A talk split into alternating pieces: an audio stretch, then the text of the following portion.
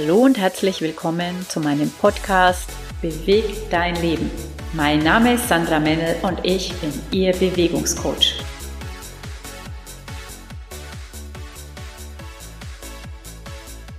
Wie du deinen inneren Schweinehund dauerhaft besiegen kannst.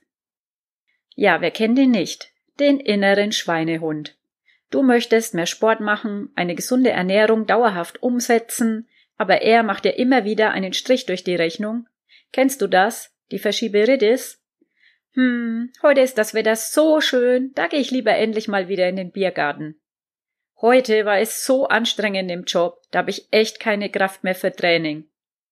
Mein Kind schreibt demnächst Schulaufgabe, da muss ich mit ihm lernen und kann nicht zum Sport. Tja, und so verschieben wir unser Vorhaben von einem Tag auf den anderen und stellen plötzlich fest, dass ein paar Wochen vergangen sind, ohne dass wir auch nur einmal beim Sport gewesen sind. Ich verrate dir heute, wie du es schaffen kannst, deinen inneren Schweinehund dauerhaft zu besiegen. Das funktioniert, wenn du auf der einen Seite deine Motivation hochhältst und auf der anderen Seite die Hürden, die dich in der Umsetzung behindern könnten, relativ niedrig. So, wie erhöhst du nun deine Motivation? Stelle dir vor, was sich alles verändert, wenn du dich nur genug bewegst. Was hat das für Auswirkungen auf dich, auf deine Gesundheit, aber auch auf dein Umfeld? Überlege, was sich innerhalb der nächsten Wochen dadurch positiv verändern könnte. Und geh dann weiter was verändert sich, wenn du jetzt mit Sport anfängst, in ein paar Monaten, in ein paar Jahren? Was macht das mit dir und deinem Körper in zehn oder zwanzig Jahren? Gehe diese Zeitlinie entlang und schau einmal auf dich in zehn Jahren, in denen du keinen Sport und keine oder nur wenig Bewegung im Alltag umgesetzt hast. Und vergleiche dann mit dem Ich, welches es zehn Jahre lang regelmäßig geschafft hat, Sport und Bewegung umzusetzen. Wie unterscheiden sich diese beiden Versionen deiner selbst voneinander? Und welche gefällt dir besser? Dann ist es sinnvoll, wenn du dir Ziele setzt, um deine Motivation zu erhöhen. Denn wenn du ein Ziel vor Augen hast, dessen Erreichung du als lohnend empfindest, sporn dich das an, dieses Ziel auch zu erreichen. Solche Ziele könnten sein, ich will die Treppen oder eine Steigung hochlaufen können, ohne dabei außer Atem zu kommen. Oder je nachdem, wo du gerade stehst, 10, 20 oder 30 Minuten am Stück joggen. Oder einfach nur, ich gehe für das nächste Vierteljahr zweimal die Woche zum Sport, um Muskeln aufzubauen und meine Ausdauer zu verbessern. Dein Ziel solltest du nach der SMART-Regel formulieren. Das S steht für spezifisch. Am Beispiel mit zweimal die Woche Sport, ja, das ist auf jeden Fall spezifisch. Das M steht für messbar. Messen kannst du es bei dem Beispiel auch, da du ja merkst, ob du es tatsächlich zweimal die Woche zum Training schaffst. Außerdem kannst du feststellen, ob du dein Ziel erreicht hast, wenn du mehr Kraft hast und die Ausdauer steigt. Das A steht für attraktiv oder Akzeptanz. Dein Ziel muss also so formuliert sein, dass du die Erreichung als lohnend empfindest. Es soll zwar anspruchsvoll sein, aber nicht völlig unmöglich, das Ziel auch zu erreichen.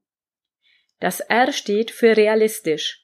Du wirst es kaum schaffen, wenn du derzeit zum Beispiel gar keinen Sport magst, das nächste Vierteljahr fünfmal die Woche Sport zu machen. Das T steht für terminiert. Das bedeutet, jedes Ziel, das du dir setzt, sollte eine genaue Terminvorgabe beinhalten. In dem Beispiel ist es das Vierteljahr. Wenn drei Monate vorbei sind, wirst du feststellen können, ob du es geschafft hast, tatsächlich jede Woche zweimal zum Sport zu gehen. Zusätzlich kannst du deine Motivation erhöhen, wenn du dir einen Trainingspartner suchst. So könnt ihr euch gegenseitig motivieren. Suche dir außerdem eine Bewegungsart, die dir auch Spaß macht, sonst wirst du nicht lange durchhalten. Plane feste Trainingstage und halte dir diese Tage frei. Lege also keine Termine auf deine Trainingszeiten. Wenn es sich mal nicht verhindern lässt, plane einen Ersatztermin in der gleichen Woche, um das Training sofort nachzuholen. Denke außerdem deinen Alltag bewegt. Überlege, wo du überall zusätzliche Bewegung einbauen kannst. Beim Wäscheaufhängen kannst du zum Beispiel richtig gut Kniebeugen mit einbauen. Beim Wäsche wegräumen nimm weniger und laufe öfter. Damit möchte ich dann auch zu den Hürden kommen, die sich dir möglicherweise in den Weg stellen. Plane deine Trainingstage und Zeiten so, dass es dir möglichst wenig Mühe macht, sie auch einzuhalten.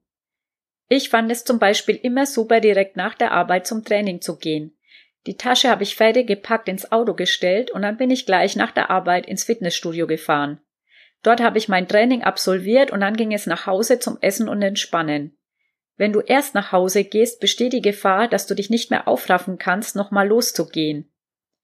Ich habe generell meine Trainingstasche mit den wichtigsten Dingen gepackt, also alles, was ich zum Duschen brauche, meine Trainingsschuhe, Socken und Badeschlappen, habe ich immer in meiner Tasche. So muss ich nicht erst lange suchen, bevor ich losgehe. Schaffe dir auch Erinnerungen, also wenn du zum Beispiel vorhast, gleich früh nach dem Aufstehen zum Joggen zu gehen, dann stell dir die Joggingschuhe irgendwo hin, wo du quasi ständig drüber steigen musst wo du sie richtig gut sehen kannst und so ständig daran erinnert wirst, dass du joggen gehen wolltest. Super ist auch, sich Termine im Kalender mit Erinnerungsfunktion zu machen. Oder du setzt das Training auf deine To-Do-Liste. Das waren jetzt ein paar Tipps dazu, wie du es schaffst, deinen inneren Schweinehund dauerhaft zu besiegen, und in der nächsten Folge gibt es eine Übung, mit deren Hilfe du unerwünschtes Verhalten durch dein Wunschverhalten ersetzen kannst.